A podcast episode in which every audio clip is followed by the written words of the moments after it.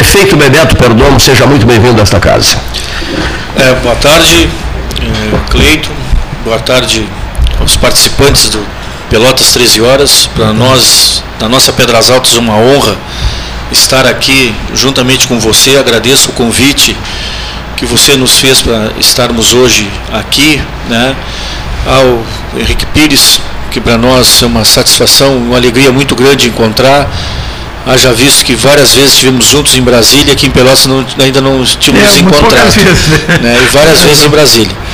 E parabenizo a luta a incessante do jornalista, do programa, com relação aos assuntos da nossa região sul, do estado do Rio Grande do Sul e principalmente a questão da BR-116, a duplicação da BR-116. E é uma verdade que várias vezes estivemos juntos em Brasília, em Brasília, né, juntamente no Palácio uh, do, do, do, lá no Planalto, né, juntamente com os deputados, juntamente com a bancada gaúcha, nós com o Pires na mão, mas unidos para a questão de desenvolvimento da metade sul, uh, que passava pela BR e passa pela BR-116, a sua duplicação, e agora com essa notícia maravilhosa de segunda-feira que vocês antecederam aqui, colocando o, a nossa região, Pelotas, com relação a São Paulo né, com os voos diretos. Via aérea, né, via aérea. Via aérea, que o governador Eduardo Leite veio neste voo inaugural e tivemos a oportunidade de estar com ele é, segunda-feira tardinha, ali na,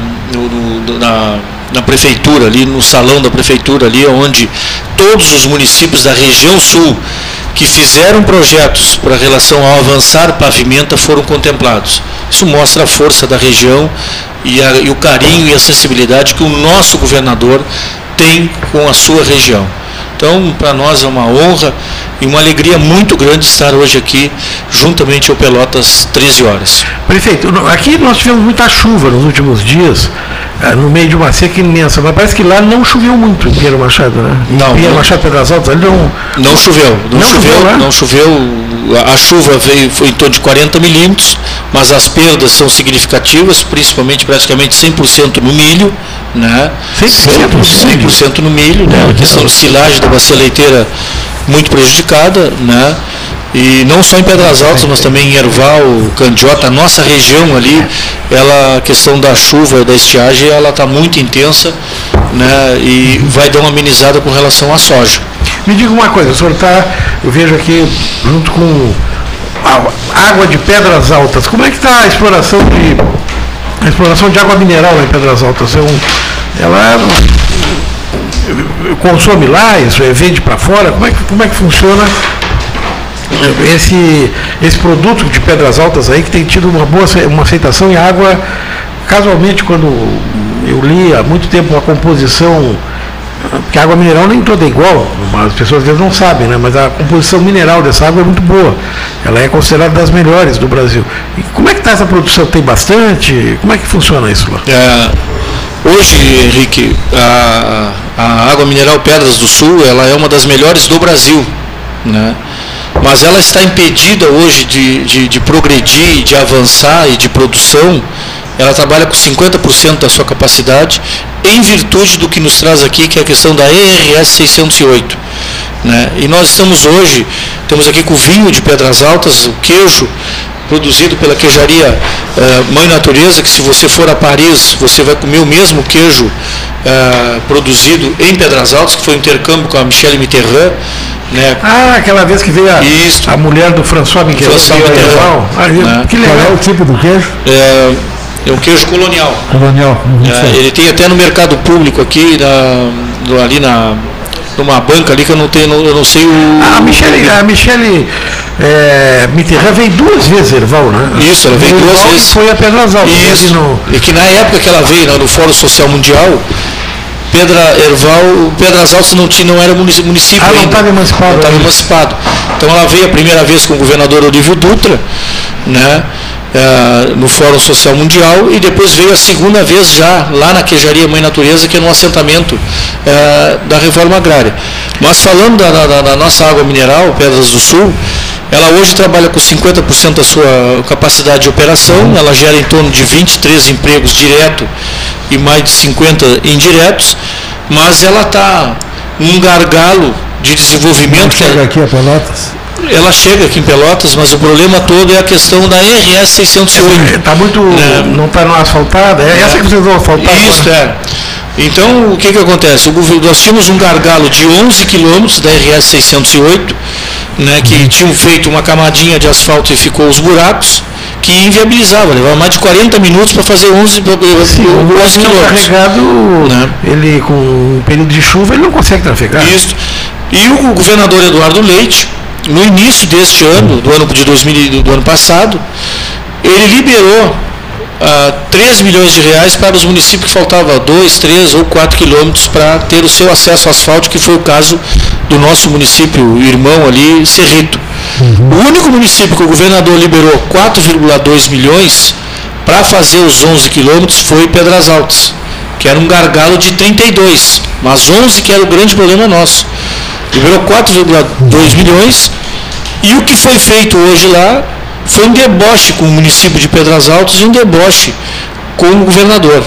Porque as obras não deu 30 dias concluída pela empresa que o Daer contratou, começou a derreter. O da, eu vi no jornal. O? Dair é que ele citou. Isto. O Daer foi que contratou. E aí o, o, botaram uma massa asfáltica que derrete com o sol. que, que sai grudado, grudado nos pneus de carro, grudado nos pneus eh, dos automóveis, grudado em tênis e sapato ou chinelo de dedo, que fazer de novo. qualquer um de nós eh, passar ali. É, botaram um- uma borra de, de asfalto, não é o asfalto, não. Mas foi dinheiro para isso, né? Então o que, que acontece? A gente conseguiu um apoio da, da, da RBS TV, conseguimos um apoio do, Jornal Diário Popular, conseguimos hoje o apoio do, do nosso jornalista aqui, eh, deste programa maravilhoso que tem uma audiência extraordinária na área, não só em Pelotas, mas também na nossa região, né? porque nós estamos pedindo socorro. Né? Porque nós não podemos ficar com migalhas, a região sul não pode ficar com migalhas eh, com relação à obra que está pronta há 30 dias que já estavam começando a pintar e que agora estão começando a fazer remendo. Ah, não, aí, Nós temos que ter um asfalto aí de o Dair qualidade. não, não, não né? pode dar como concluída a obra, né? Tem que refazer. Aí não Então, o- a empresa hoje está lá recuperando, fazendo uma operação tapa-buraco, mas nós não vamos ficar a vida toda, né, Henrique? Remendando. Remendando. nós precisamos de asfalto de qualidade. Né? A prefeitura de, de Pedras Altas, ela está em que local? Porque ali tem muita casa antiga. Vocês estão aproveitando alguns locais antigos Nós pra- estamos bem no centro ali. Bem no centro. Bem no centro. Foi do governo do Silvio Marques, que ele aproveitou um casarão antigo que tinha ali, né, e fez, e fez E, o- e o que, que é na estação de trem que eu fui lá? Meu avô foi agente lá. Lá, a estação de trem hoje ela, é, ela abriga a inspetoria veterinária, abriga o, o, o- o pessoal dos artesãos que, que tem uma exposição, né? E, a, e do outro lado, do lado da, da- da- do outro lado ela abriga a feira da agricultura familiar. Ah, muito bem. O meu bisavô foi agente da estação lá na época que o, que o Assis Brasil era. O Assis Brasil era, era o. morava ali, né? O Castelo é de 1907, ele ficou morando ali, depois ele, ele segue até a década de 30 com atuação política, mas o meu avô, quando era guri, é que recebia os tele... quando vinha o telegrama para o Assis Brasil, que ficava na, na frente da porteira, o meu avô que ia levar lá dentro do. Então a gente sabia né? Que É, porque é. quando o Assis Brasil fez a casa dele ali, ele tinha, ali era a área, a área de campo não era muito grande, ele queria mostrar que era possível, numa pequena propriedade, ter alto rendimento, e conseguiu, provou para todo mundo, mostrou que era possível sim, tanto que ali na volta da casa ele tem uma milha, que era para treinamento de cavalos, ele ali conseguiu dois cavalos que ele criou, que foram campeões do Grande Prêmio Brasil, na época que o Jockey Club era uma coisa extraordinária. E com a venda desses cavalos, ele. ele e- mas enfim, ele introduziu raças, como o Devon, Jersey. Jersey, é, porcos, por exemplo, não, não tinha uma raça definida, ele, ele, a raça Duroc, que era uma raça, Isso. que era uma raça eh, também que ele, que ele apreciava, e ele foi mostrando que era possível potencializar a produção. Mas ele escolhe um local que ficava que, servido por uma linha de trem que passava na frente. Na frente.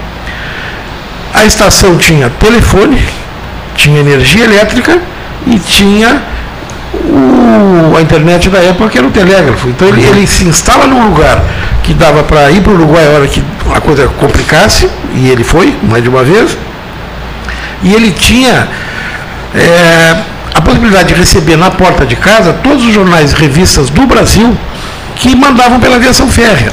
Inclusive no diário do, do, Joaquim Assis Brasil, a gente se surpreende quando lê, foi publicado pela, pelo Martins Livreiro, ah, na década de 80, a gente se surpreende porque ele registrava todos os dias a atividade da, da casa, do campo.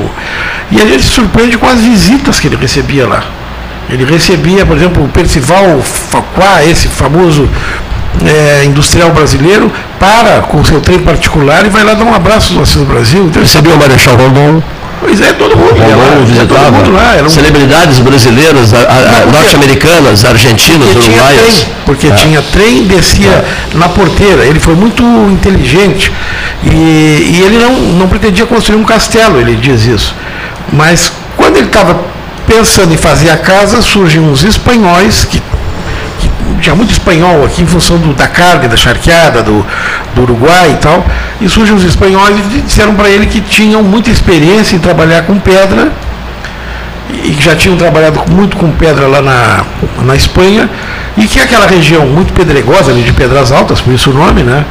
Tinha pedra que dava para cortar para fazer um castelo. E fizeram um projeto e acabou virando um castelo de Pedras Altas. É, que, que eu queria saber como é que ela está, como é que está o castelo. Que maravilha de depoimento, hein? É que, beleza de depoimento, Henrique. Já resolveu o que, que, quer fazer, porque tinha um problema familiar grande.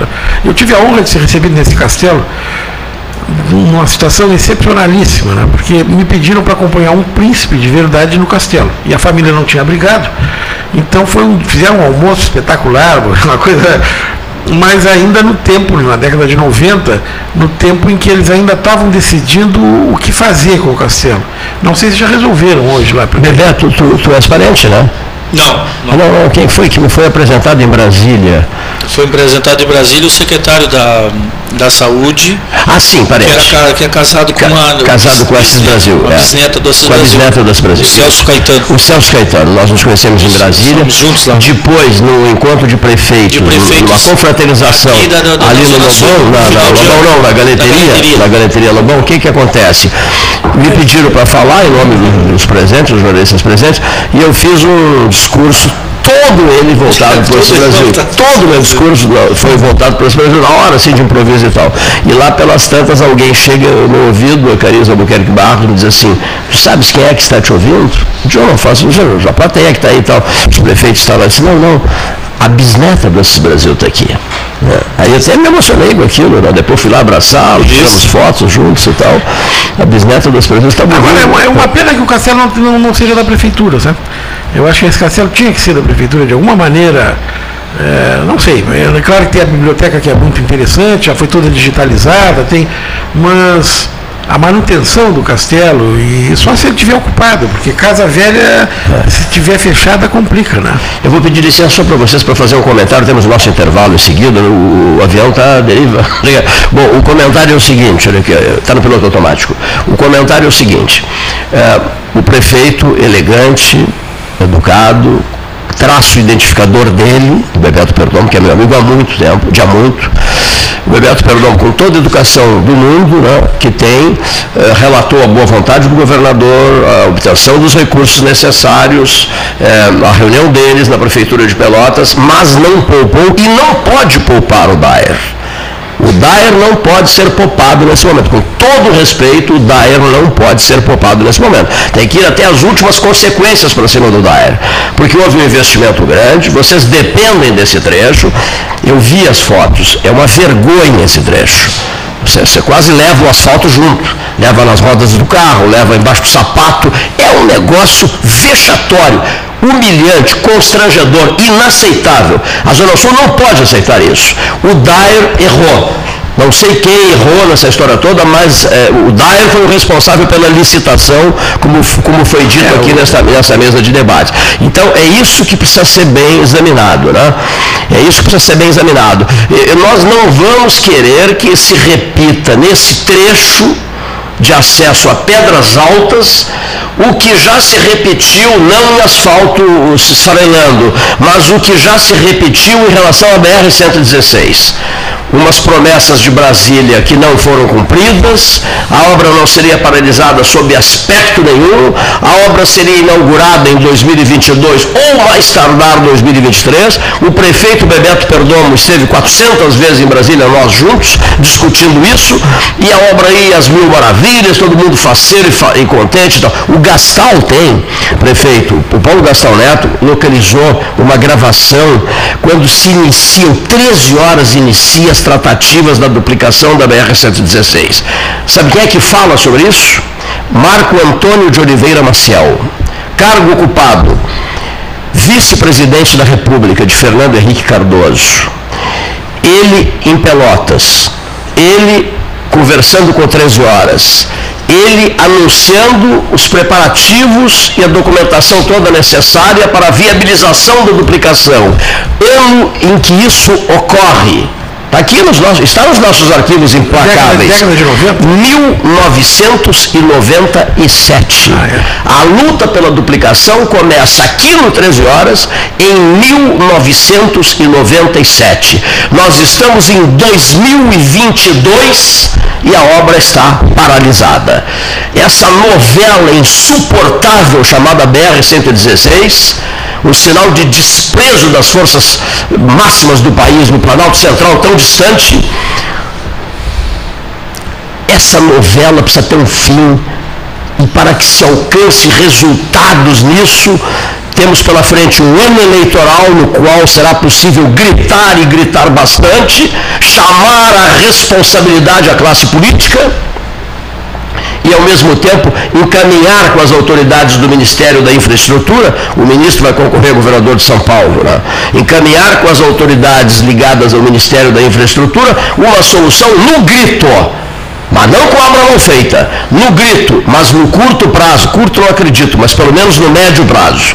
Então, nós que vivenciamos essa novela toda de Brasília, nós que estamos tomando conhecimento agora do drama que tu estás enfrentando, e achei muito interessante essa grandeza é, da figura humana do Bebeto Perdomo e também do chefe do executivo de Pedras Altas, no sentido de agradecer ao governador e dizer que o governador foi traído pelo Daer que Pedras Altas foi traída pelo Daer, que o Daer não pode ficar fazendo remendinho porco de agora pelos próximos meses ou anos, porque o sul do Rio Grande não merece isso. O Henrique Pires usou uma frase que eu achei que diz tudo. O Dyer tem que refazer a estrada. É. Toda ela. Não remendos miseráveis que não combinam com a própria história dessa região, há pouco lembrada pelo Gustavo e pelo Henrique, pelo Dr. Quadrado, quando vocês citam Joaquim Francisco de Assis Brasil, Bruno de Mendonça Lima, eles elaborando e redigindo o Código Eleitoral de 1932, que dá voto à mulher, que, que dá direito ao voto secreto e que já prevê a urna eleitoral. Isso em 32 já estava prevendo a urna eleitoral. E tem outro, e outro, outro cidadão que tu entrevistasse muitas vezes, prestigiasse muito, era um grande entusiasta de Pedras Altas, que era o Bonini das botas, te lembra? O seu, o seu Bonini, o seu Bonini, Antônio Bonini. O Antônio Bonini. Antônio Bonini. Era, o, o, o, eu me lembro, me lembro que tu, nos primeiros três horas, ele de vez em quando te dava um depoimento. Seguindo falava do Bonini. Era uma figura maravilhosa. Né? E outra coisa, e outro registro, aproveitando, o coronel Anacleto Firpo. O Anacleto Firpo foi, era grande amigo do meu pai, era um Libertadores, me criei convivendo com o coronel Anacleto Firpo lá em Pedro Osório, frequentava muito a casa do meu pai, e o coronel Anacleto Firpo era o homem da mais absoluta confiança de Assis Brasil, tanto que foi o testamenteiro, né? Do Assis Brasil, o coronel Anacleto Firpo, outro que vivia em Pedras Altas. Domingos Rosa de Oliveira, inesquecível querido Domingos Rosa de Oliveira e por aí afora. Então que esse meu discurso, que eu entendo como necessário para dar um recado duro ao Dyer. Eu quero ouvir o diretor-geral do Dyer. Vou providenciar a fala dele amanhã. Ele vai ter que assumir um compromisso público. Eu vou cruzar uma linha do diretor-geral do Dair contigo e ele vai conversar de Porto Alegre com Pedras Altas. Essa brincadeirinha não está pegando bem. Isso é uma irresponsabilidade do Dair e é preciso que ele responda à altura, mas sem conversa fiada ou, digamos assim, soluções irresponsáveis, que seria o repara aqui, tapa aquele buraco ali, tapa aquele outro buraco lá, isso não. Isso nós não, com todo respeito, isso nós isso não é merecemos. Como mandar fazer uma roupa num alfaiate Exatamente. e vir cheia de remendos? Não. Isso mesmo, receber uma roupa cheia de remendos. Não, o organismo faz uma, roupa, as faz uma roupa para o casamento, É, aí Com você vai... certeza deve ser uma obra bem diferente das, das reformas que são feitas no acesso de, de Taquara a Canela ou Gramado, né? Muito Porque lá Outro mundo. O. Dyer deve prestar muita atenção e deve ter muitos interesses envolvidos ou é, força. Na, na, na verdade, turismo, justiça seja feita, esses, esses órgãos eles abrem é, licitação, as empresas concorrem, mas tem uma coisa muito importante. Todas essas obras têm um fiscal da obra. Então, o Daer vai ter que chamar o fiscal da obra e saber como ele fiscalizou e como ele atestou que aquilo estava de acordo acontecendo o que aconteceu, que eu soube pelo Diário Popular. Vi as fotos do Diário, achei muito, muito impactantes.